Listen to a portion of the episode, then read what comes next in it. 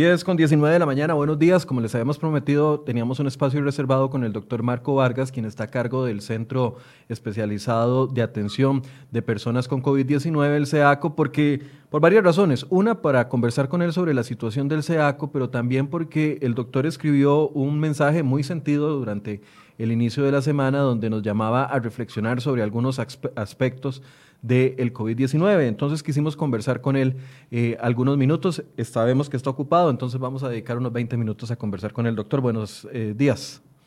Buenos días, ¿qué tal? ¿Cómo les va? Todo bien, doctor. Tal vez si eh, ocupas entrar a la cámara. Por favor, doctor, nada más para que se le vea la cara porque no le estábamos viendo la cara. Ahora le vemos solo la frente. Ok. Bueno, yo soy un hombre de mucha frente. Doctor, de mucha frente y, de mucha valentía también, porque usted hizo un mensaje importante eh, el, sábado, me parece, o el domingo, que publicó un mensaje en su Facebook personal que terminó haciéndose viral con una reflexión importante sobre la cantidad de fallecidos, la cantidad de, personas infectadas y el llamado a mantener y a no descuidar la prevención de, del COVID-19. Efectivamente, bueno, el, objetivo es eh, darle seguida o seguimiento a una serie de publicaciones que había hecho a partir del 17 de marzo, que es justo un día después que, que soy convocado a trabajar en, aquí en el SEACO para su reconversión junto con un equipo de, de, profesionales, inicialmente otros tres médicos y eh, luego pues eh, una enorme cantidad de personal de, de direcciones médicas, de enfermería, de recursos humanos y otras para darle forma al equipo de trabajo que hoy eh, está al servicio del país y que conocemos como SEACO. Doctor, eh, ¿cree usted que tras cinco meses de la pandemia nos estamos descuidando un poco o, o, eso es una percepción que tenemos a nivel general o la situación económica nos está llevando a, obligando a algunas personas a no estar confinadas o, tener los mismos cuidados que teníamos al principio de la pandemia y esto puede estarnos jugando en contra a nivel de salud como país? El, histórico de diferentes países es que eh, una vez que, que se vive un tiempo con la enfermedad pasa a ser parte de la cotidianidad. Y esto, eh, pues, se nos viene en contra. El, pensar que esto no es conmigo, que no me va a afectar a mí, hace eh, ver a la enfermedad como algo distante, lejano, y súbitamente muchas personas caen en la realidad cuando les toca a un ser querido cuando son ellos mismos o cuando alguien cercano o amado fallece. Eh, este proceso eh, ha sucedido a lo largo de, desde China, Europa, Norteamérica y ahora pues la región de Latinoamérica en donde desafortunadamente tenemos una gran cantidad de pacientes en donde de, hay conductas como en otras partes del mundo eh, de, negación, de ocultar datos, de hacerle creer a la gente que esto no existe y de que es una matráfula, diríamos en Cartago, eh, política para obtener A o B o C ganancia. Ah, en los últimos minutos se conocía el fallecimiento de un médico psiquiatra del Hospital San Juan de Dios, eh, que contrajo COVID en el centro médico. Y esto me, me, hizo mucho pensar en la reflexión que usted escribió durante este fin de semana, donde hacía el llamado a, eh, a proteger precisamente también al personal médico que está en la primera línea. ¿Qué es lo que está, primero, cuál es la situación del SEACO en este momento y cuál es la situación de los trabajadores del SEACO en este momento? Porque lamentablemente este caso que estamos viendo ahorita con el médico del San Juan de Dios se ha repetido en múltiples ocasiones en otros servicios de salud donde sabemos de que en otros países eh, gran cantidad de fallecidos han sido personas que han estado en la primera eh, línea de lucha contra el COVID-19. Tal vez primero háganos un balance de cómo está la situación en el SEACO en este momento y después lo del personal médico. Eh, bueno, el hospital, hoy, para hoy en la mañana teníamos 73 personas bajo nuestra responsabilidad aquí, más 24 personas en el Instituto Nacional de Seguros, eh, que es el, hospital a la par, que es el hospital de trauma, eh, que gracias a un convenio entre ambas instituciones y a la buena disposición del personal del hospital de trauma, tenemos allá también pacientes. Eh, nuestra situación es que de estas 73 eh, eh, pacientes que tenemos bajo la responsabilidad, 10, 14 están en formato de unidad de cuidados intensivos y el resto de pacientes están con diversos grados de severidad entre moderados y severos que están en nuestra, bajo nuestro cuidado. Con relación al personal, eh, a ver, los equipos de protección personal, yo le puedo hablar por lo menos de nuestro centro, tenemos equipos de protección personal eh, eh, en donde el personal para ingresar a las zonas donde están los pacientes cumplen estrictos protocolos de, de colocación y de retiro. Los compañeros de medicina del trabajo, salud ocupacional, y enfermería dedican arduas horas en entrenar. Nadie entra ahí y esto, yo puedo decir, bueno, yo soy el jefe de esto y entro. No, no.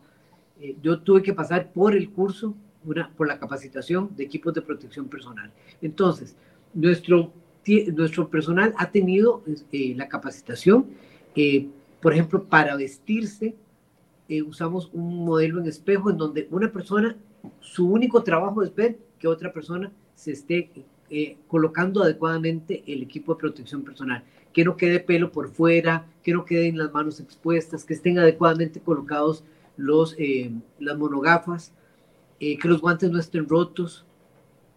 Y una vez que termina su trabajo, hay, hay, puede ser la misma persona u otra que se dedica a paso a paso decirle cómo se tiene que ir quitando el equipo de protección. Y no importa si ese equipo de protección personal, si usted es el, el jefe nuevamente o tiene mil puestas de equipo de protección personal, en ese momento hay alguien que le dice paso a paso. Tenemos también eh, espejos para que la gente vea paso a paso, despacio, cómo se va quitando para evitar la contaminación en nuestro, en nuestro hospital. Eh, es imposible señalar eh, una fuente única, tenemos transmisión comunitaria y todos mis compañeros también conviven con, con, otras personas. Hay personas que han enfermado, desafortunadamente sí, pero eh, eh, por fallo en el equipo de protección personal o por desabastecimiento, en, por lo menos en mi centro, puedo decirle que no es una situación que se, que se suceda. Doctor, ¿hay, alguna estrategia que usted, bueno, usted tiene amplia experiencia eh, tratando emergencias no solo en el hospital eh, de niños, ¿hay alguna estrategia que se pueda eh, implementar a estas alturas cuando tenemos un creciente número de casos, esperemos que en algún momento se detengan, pero cuando tenemos un creciente número de casos, de proteger al personal médico para que no se repita la historia que se ha dado en otros, en otros lugares? Aparte de esto que usted me explica, porque es que son... Con prevención, a ver, por lo menos en este hospital, si lo vemos así, yo sé que estoy sentado sobre material radioactivo. Entonces, de ahí andamos todo el tiempo forrados con plomo. Qué difícil para los demás hospitales porque desafortunadamente ningún paciente llega con un rótulo en su frente diciendo tengo coronavirus. Eh, y ahí están expuestas muchas personas. Eh, y las personas llegan por por cualquier otra razón, llega por un accidente de tránsito, llega por un infarto, llega por un majonazo, llega porque se quemó, llega porque hizo una reacción a medicamentos. Eh, si recordamos un volumen muy significativo de la población que contrae esta enfermedad, eh, son asintomáticos, pero no por ser asintomáticos no son personas que vayan, que no vayan a contaminar a los demás. Son grandes contaminadores porque son silentes, están ahí eh, metidos dentro de la población y eh, producen gotas de moco y sobre ese moco va el virus y desafortunadamente la gente enferma. Doctor, 73 pacientes, me decía que tenían al día de hoy en la mañana. Hoy en la mañana, ya ahorita esos números son diferentes porque están saliendo el equipo de primera intervención a, a traer eh, varios pacientes, entonces ya los números fluctúan. Aquí se trabaja realmente 24 horas. Eso es lo que quería que, nos transmitiera un poco, ¿verdad? Porque al ser el centro especializado para COVID-19, eh, mucha es la expectativa y las preguntas que la gente tiene con respecto al funcionamiento, a la cantidad de gente que está entrando y saliendo y cuando vemos que todos los días se reportan 11, 10, 8, 7 fallecidos, ¿verdad? Uno eh, de cada día se preocupa más de la situación, no solo por la mortalidad que nos daba don Daniel Salas el día de ayer, sino también porque eh, una amplia población de la que está falleciendo, lamentablemente, son personas que son mayores de 65 años, nos decían. Sí, la mayoría de las personas que fallecen ah, están eh, por encima de los 45 años.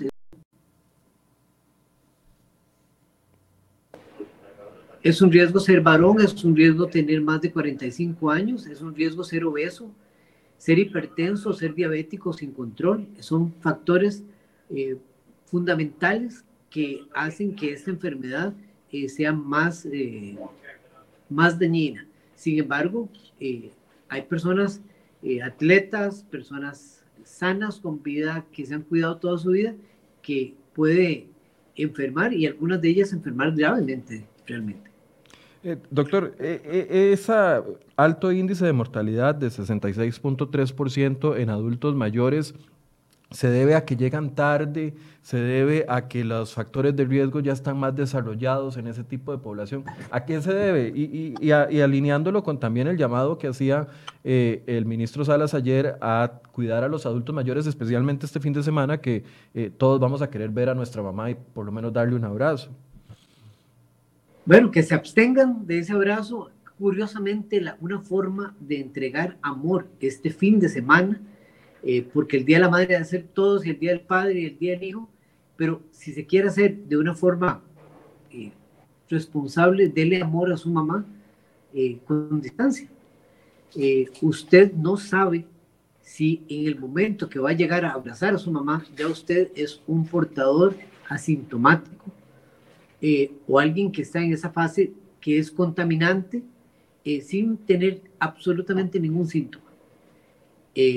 Y las personas mayores eh, tienen, eh, digámoslo así, su, el, motor de vida ya ha tenido más horas vuelo y por ende eh, tolera más mal desgastes como el que produce esta enfermedad que primariamente podría ser respiratoria, pero tiene haber impacto en toda la economía del, del organismo, pulmonar, coagulación, corazón, hígado, riñones, etcétera, etcétera.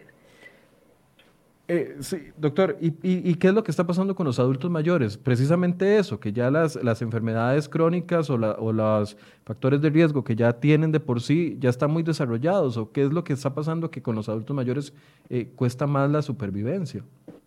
Ni siquiera tiene que estar muy desarrollado. El, ser hipertenso ya, por ejemplo, es un factor de riesgo muy significativo.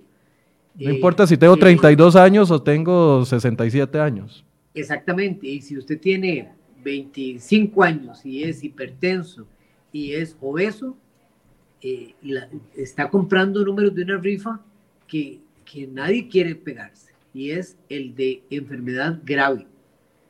Eh, y desafortunadamente en las personas obesas, hipertensas, diabéticas, que están eh, fuera de control, porque también está el, el, el, perdón, el hipertenso y el diabético, que se está controlando y que ha ido a, las consultas con sus médicos para, para mejorar este, eh, su condición o para no perder el control que tiene. Esos, eh, pues, están mejor.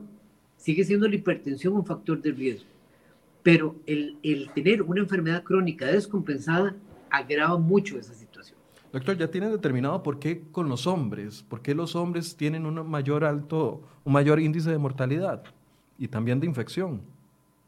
Eh, la, bueno, la infección eh, es, más o menos la misma cantidad de la población que se exponga. Tiene que ver eh, particularmente con un receptor, con receptores donde el, el virus ataca predominantemente.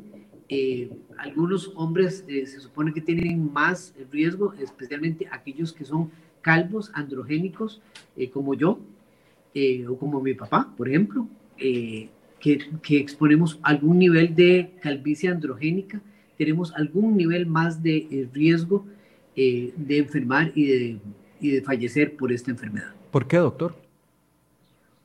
precisamente porque hay eh, factores de captación del virus que hacen que la, expresión de la enfermedad sea más grave, eh, se inflame más esas personas y causen más lesión miocárdica, más lesión pulmonar, eh, y muchas de estas son de carácter irreversibles. ¿Qué pasa con las personas que se recuperan? Ya ustedes han logrado, porque todos los días tienen recuperados, han logrado determinar si hay consecuencias eh, secundarias a raíz de esto después de la recuperación de la enfermedad. Sí, la enfermedad es eh, muy malvada. No solo enferma cuando está en agudo, sino que eh, deja complicaciones. Veámoslo así, si, el, si partimos del hecho que el primer caso eh, en la mayoría de la literatura dice que surge alrededor del 17 de noviembre del año 2019. Vamos, eh, vemos que no tenemos ni un año de enfermedad y por ende no conocemos todo el espectro de esa enfermedad. Eso significaría que debemos de estar todavía a la espera de qué está sucediendo con eh, los pacientes. Cosas que sabemos es que muchas personas salen con discapacidad pulmonar, con discapacidad miocárdica, se pierde masa muscular, especialmente los que están internados, y eh, queda una, comillas, debilidad generalizada. Muchos de estos pacientes sufren cefalea o dolor de cabeza por largos periodos eh, y aún no hemos visto cuánto es esto. Algunos, eh, ah, por ejemplo, en la enfermedad pulmonar puede ser hasta tan alta como un 17 o un 25% de personas que terminan con discapacidad pulmonar de algún tipo. Esa discapacidad, perdón. Perdón, esa discapacidad, ¿cómo, ¿cómo se mide? ¿Qué tan grave es? ¿Es una discapacidad pulmonar leve, eh, mediana o, grave o depende de cada paciente? Depende de cada persona y va a depender de los estudios que se le puedan hacer posteriormente. Hay algunos grupos ya empezaron a publicar pero como le digo, no tenemos ni un año de esta enfermedad, es increíble, increíblemente violenta, increíblemente rápida, es un fuego que arrasa la sabana, no tenemos ni un año y eh, entonces el espectro completo de la enfermedad todavía no lo sabemos, no sabemos si en cinco años a alguien le queda partículas de esta enfermedad en el cerebro en forma de priones que vayan a activarse de una forma diferente, o en riñón o en hígado. Eh, esto ya hay grupos científicos muy, muy especializados que están llamando la atención. Bueno, si, será que estamos viendo nada más la parte eh, inflamatoria de la enfermedad y que va a pasar en seis meses, un año, dos años, cinco años o más, si se puede volver a reactivar esta enfermedad por la presencia de priones eh, en algún lado del organismo. Doctor, estas características son las que, las que hacen, por supuesto, a ustedes eh, tener más cuidado, tenerle más eh, prestarle más importancia a este virus, porque he leído tantas veces en redes sociales y también en algunas opiniones de, algunos políticos, lamentablemente, que hemos escuchado, que dicen eh, cuánta gente se, se, muere de virus respiratorios al año, cuánta gente se muere por asesinato al año. Ahorita solo, algunos se han atrevido a decir, ahorita solo tenemos X cantidad de muertos y muere el doble o el triple de personas por otro tipo de enfermedades. ¿Cuál es la particularidad de esto que obliga a un abordaje tan global como el que le estamos dando a otro tipo de enfermedades que efectivamente matan a más personas al año. A ver, la gripe común eh, no tiene esta tasa de mortalidad, no tiene esta, es muy, muy contagiosa, pero no es tan discapacitante, no tiene tanta afectación al resto de organismo o del, de los sistemas. Eh, Dios guarde la, gripe común y corriente, como lo dijo en algún momento eh, un presidente de Sudamérica, era, era un, resfriadito. Eh, eh, bueno, si fuera un resfriadito, no pasaría nada. Sin embargo, el nivel de impacto en, en el organismo es muy severo. Ojo que no es una enfermedad que sea tan transmisible como otras, como ébola, por ejemplo, pero tiene un alto nivel de contagiosidad y eso hace que fácilmente muchas personas enfermen. y de que las, de las personas que enferman, sabemos que por lo menos un 20% van a requerir hospitalización. Sabemos que cada persona tiene la posibilidad de contaminar a dos o a tres personas. Así que aquí le devuelvo el, el ejemplo. Si nosotros ahorita tenemos 25.500 personas enfermas eh, diagnosticadas en Costa Rica, bueno, cada una de ellas tiene o tuvo la oportunidad de contagiar a por lo menos tres. Si todos los días salen 500 personas, eh, hay al menos 1.500 personas que están expuestas a estas otras 500 personas. Esto significa que eh, cada vez va más y más y más retando al sistema de salud y el sistema de salud este y como cualquiera del mundo muy probablemente va a colapsar si seguimos con esa cantidad de contagios diarios. Doctor, uh, Volviendo al tema del personal médico, bueno, y este lamentable fallecimiento que nos daban a conocer el día de hoy, una persona que pasó tres semanas en cuidados eh, intensivos, ¿se ha, cambiado, digamos, el patrón de, tiempo requerido en las unidades de cuidados intensivos? ¿Ha crecido? ¿Se ha reducido? Eh, ¿qué, nos puede decir sobre eso? Ok, puedo hablar, bueno, hay, hay, aquí hay cuatro grandes unidades de cuidado intensivo, porque no tengo eh, tan, tan puntuales los datos, tengo los puntuales de la organización.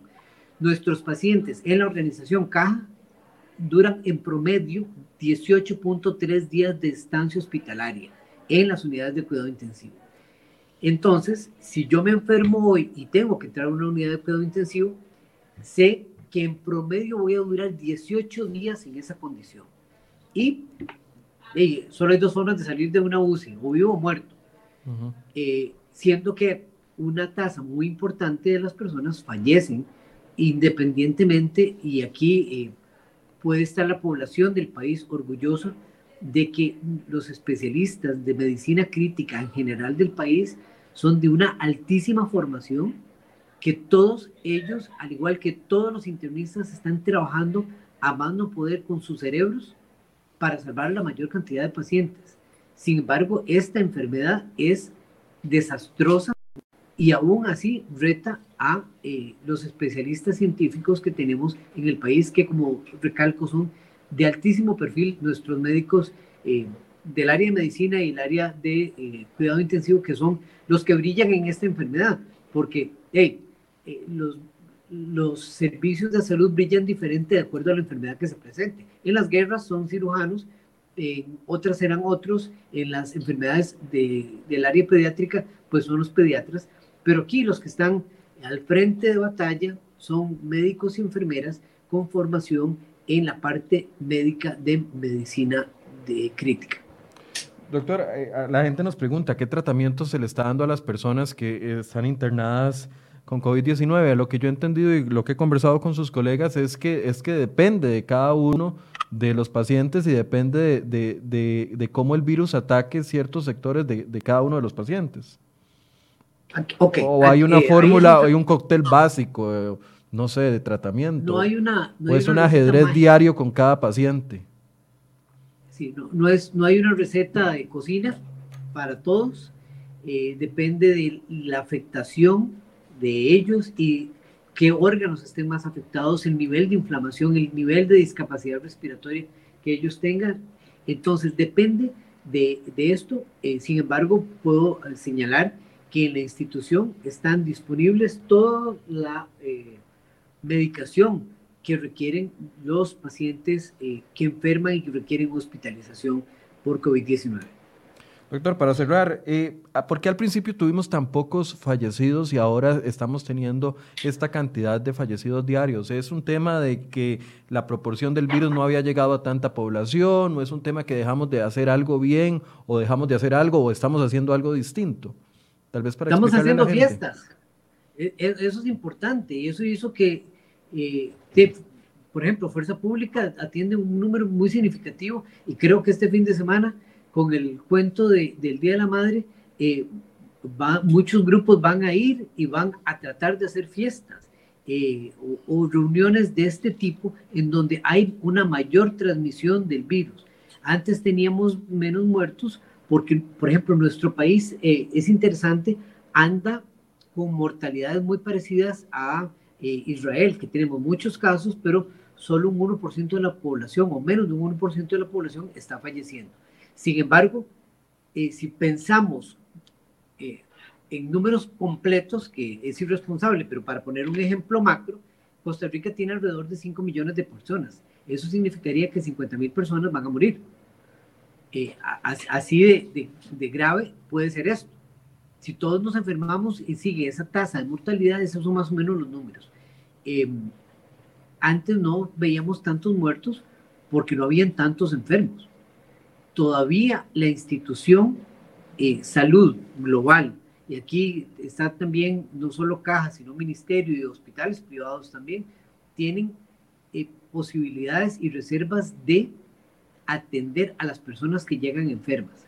Pero ojo, estamos retando a ese sistema de salud, llevándolo a números eh, cada vez más difíciles de manejar, porque hay más enfermos, hay más camas ocupadas y nadie le garantiza a, ni a usted ni a mí que en 72 horas no estén todas las camas de los hospitales llenas. Nadie nos garantiza que usted o yo tengamos eh, accesibilidad a un ventilador si lo requerimos. Doctor, ¿le preocupa la apertura comercial como director del SEACO, como persona que está ahí al frente de esta situación?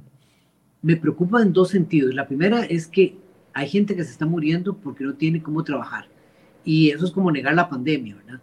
Es irresponsable de mi parte, de la parte de cualquiera, decir, eh, cerremos a malsalva que no salga nadie porque la gente también se está muriendo de hambre porque no puede trabajar. Me preocupa aquellos que transgreden las normas que se están eh, eh, solicitando. Obviamente, yo espero, sueño y en esto digamos que es parte del romanticismo pensar que todas las personas que van a abrir sus locales lo van a hacer con una enorme responsabilidad a sabiendas de que si las cosas se complican, desafortunadamente el primer sector que, que usualmente se devuelve, y eso lo estamos viendo en España, por ejemplo, es el sector comercial, que se vuelven a cerrar los comercios. Esto es un fenómeno que ha pasado en todo el mundo también, donde las gentes, por ejemplo, en, en, en Nueva York, en Manhattan, empezaron a abrir, empezaron a abrir y bien, entonces la gente se quedaba afuera de los bares y guardaba la distancia, pero de pronto terminaba aquella fiesta en un bacanal en donde todos tenían y empezaron a dispararse nuevamente los números. Esta enfermedad no le importa si usted es comerciante, rico, pobre, si es católico, judío o musulmán o lo que sea, no le importa, simplemente ataca y ataca teniendo la oportunidad del contacto cercano, de estar en posibilidad de que le caiga en los ojos, en la nariz o en la boca una gota de mocos de alguien más que tiene la enfermedad. Eso es suficiente para enfermar. Eh, una reflexión final, doctor, porque sé que tiene que ir a atender a un paciente, me, decía. Que la gente se disfrute la vida. Disfrutemos la vida, disfrutemos el, estar en compañía de las personas eh, que nos aman y a quienes amamos. Que se cuiden. Cuidarse es, pareciera hasta sencillo, las medidas básicas de contaminación son bastante sencillas. Lávese las manos, no se toque la cara, no esté cerca de nadie. Eh, y cuide su, salud integral. Eh, a mí, por ejemplo, perdone que transgreda la, reflexión, me es inverosímil ver gente fumando y sabiendo que si se enferman y son fumadores, la posibilidad de que les vaya muy mal es muy grande. Bien, gracias al doctor Marco que se tiene que retirar. Sí, ya se retiró, de hecho. Se tiene que retirar porque eh, está atendiendo en el SEACO, él es el encargado. Ah, ahí está, doctor, perdón, es que se, se cortó. Eh, le estaba diciendo que muchas gracias por atendernos estos, por, por atendernos estos minutos. Muchísimas gracias a ustedes. Por favor, cuídense, manténganse sanos, guarden la distancia, lávense las manos y amen mucho a sus familias y a su comunidad. No se expongan, no se expongan a ellos. Bien, gracias doctor. Vamos a seguir eh, dándole, eh, valga la redundancia, seguimiento a lo que esté sucediendo en el SEACO. Y, la noticia que les teníamos al principio de esta conversación eh, es que efectivamente falleció, ya está en cereoy.com, si la quieren verificar, fallece un psiquiatra del Hospital San Juan de Dios por un caso de COVID-19. Dice que el psiquiatra de apellidos Arias Ayala, falleció este jueves en la madrugada por COVID-19. La información la confirmó el presidente del Sindicato de Médicos, eh, don Mario Alberto Quesada. Eh, la persona llevaba eh, tres semanas en la unidad de cuidados intensivos y eh, es una persona que se contagió dentro del hospital. Este es un segundo caso, ya teníamos eh, la semana pasada conocimiento de otro funcionario que había fallecido, solo que este ya se confirma que se contagió durante su trabajo. Vamos a esperar qué nos dice el Ministerio de Salud y las autoridades de la Caja en la conferencia de prensa de la una de la tarde, así que los invitamos a estar pendientes con nosotros. Muchas gracias por su compañía y buenos días.